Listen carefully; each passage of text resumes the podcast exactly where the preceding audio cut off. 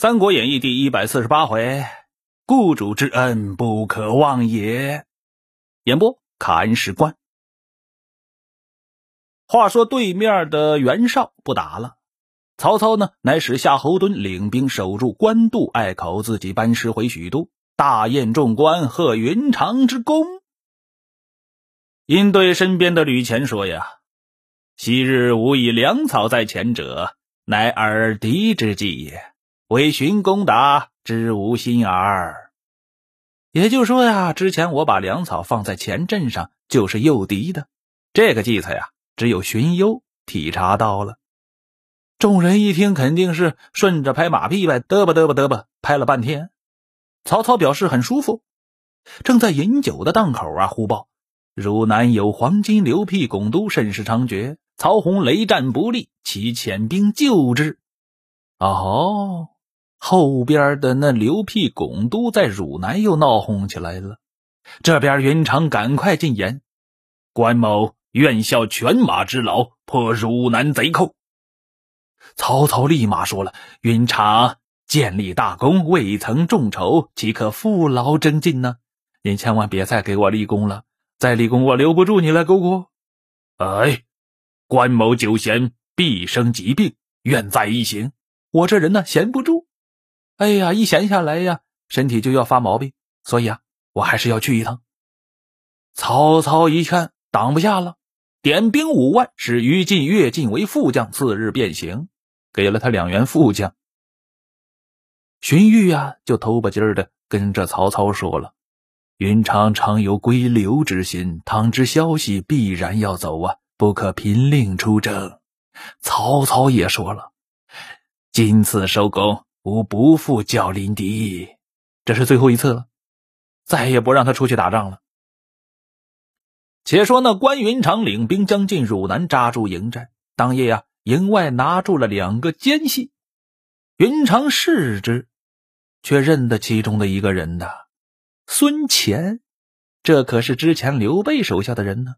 关公一惊，撤退左右，敲巴筋的问着孙乾：“公自溃散之后，一向踪迹不闻，今何为在此处？当时我们都被打散了呀，各奔东西，您怎么在这个地方啊？”孙权就说了：“某自逃难，漂泊汝南，幸得刘辟收留。今将军为何在曹操处？为时甘糜二夫人无恙否？”都是知心话，您怎么在曹操这里呀？我的我我的天哪！那甘糜二夫人咋样了？关公于是就将自己前番的事项都说了一遍。孙权就说了：“晋闻玄德公在袁绍处，欲往投之，未得其便。今刘巩二人归顺袁绍，相助攻曹。天幸得将军到此啊，因特令小军引路，叫某为细作来报将军。”来日啊，他刘辟、巩都二人当虚拜一阵，公可速引二夫人投袁绍处，与玄德公相见。哎呀呀呀！这关羽一听，终于知道我家哥哥的下落了。我的天哪，苍天不负啊！按捺住心中的喜悦，既然兄在袁绍处，务必星夜而往，但恨吾斩袁绍二将。恐今事变矣！我刚杀了他颜良文丑啊，我过去能有好吗？孙乾就说了：“吾当先往探彼虚实，再来报将军。我先过去探探气儿去，您呢后边再来。”关公一听，哎呀，如此甚好！吾见兄长一面，虽万死不辞。今回许昌，便辞曹操也。当夜啊。密送这孙乾去了。次日，关公引兵出战，巩都披挂出阵。关公说：“汝等何故背反朝廷？”巩都就说了：“汝乃背主之人，何反来责我？我何为背主？刘玄德在原本出处，汝却在曹操这里，何也？”关公一低头，也不答话，拍马舞刀向前。这巩都还没打呢，掉头就走。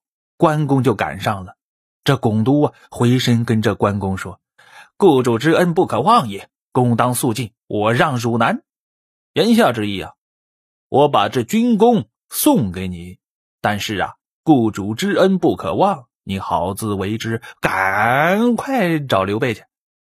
关公会意，屈军掩杀，刘公二人杨叔诈败，四散跑了。于是啊，关云长得了州县，安民已定，班师回许昌。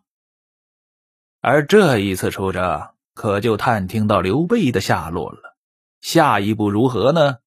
挂印封金，千里走单骑。